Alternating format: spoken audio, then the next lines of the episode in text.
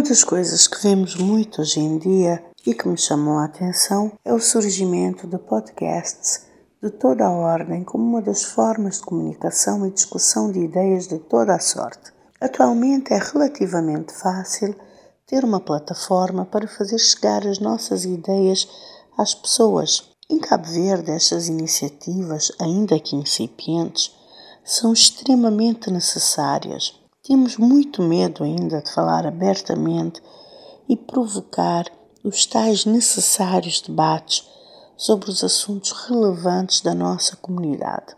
Ainda vemos muita retaliação velada a quem se dispõe a abrir debates em áreas mais polémicas e a agitar as águas da sociedade. Mas nas mais variadas áreas, temos que abrir espaços de conversa e reflexão com capacidade de autoanálise e autocrítica racional, deixando as paixões, os regionalismos, as crenças e outras parcialidades de lado para podermos ter debates ricos e impactantes, levando a própria sociedade a elevar a sua consciência, a agir e a autocorrigir-se. É importante ter vozes pensantes e falantes que representem o seu lugar de fala, como se diz muito atualmente, e que possam fornecer a sua perspectiva única do todo à sua volta e como este todo se relaciona muito particularmente com a voz em causa. Vozes que possam analisar e expressar o seu pensamento em relação às dinâmicas do coletivo e as dinâmicas do coletivo com sua realidade possam contar as suas histórias e que com essas histórias possamos tirar lições ou que pelo menos nos abram algumas frechas na porta para vislumbrarmos as micro-realidades que compõem a nossa grande realidade. Que possam provocar o debate e a normalização da presença destas pautas nas agendas públicas e nas políticas públicas. E isto vai desde temáticas que possam parecer fúteis, como o lifestyle, a qualidade da nossa alimentação, a moda, a sexualidade, as nossas relações interpessoais, até discussões que possam ser consideradas mais sérias, como o orçamento de Estado ou nossa democracia.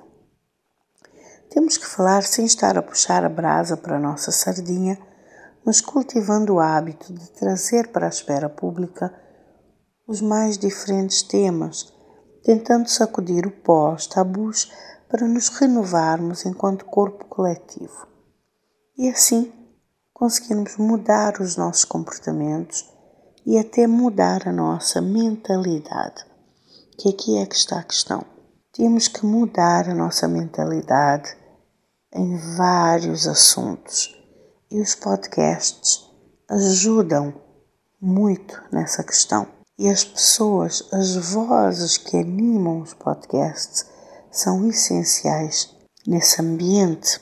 Quanto mais tivermos vozes credíveis, vozes carismáticas, assim teremos não vozes que buscam visibilidade ou que têm uma visão egocêntrica, mas vozes com as quais a população possa também se identificar. Essas ferramentas de comunicação funcionam também como ligas sociais, como fatores de união e de identificação e representatividade, sedimentando grupos e comunidades e dando-lhes assim espaço e autoestima para se afirmarem ainda mais na sociedade. Isto reduz muito a desigualdade, fomenta a participação política e, acima de tudo, traz temas importantes e polémicos para as conversas normais do nosso dia a dia.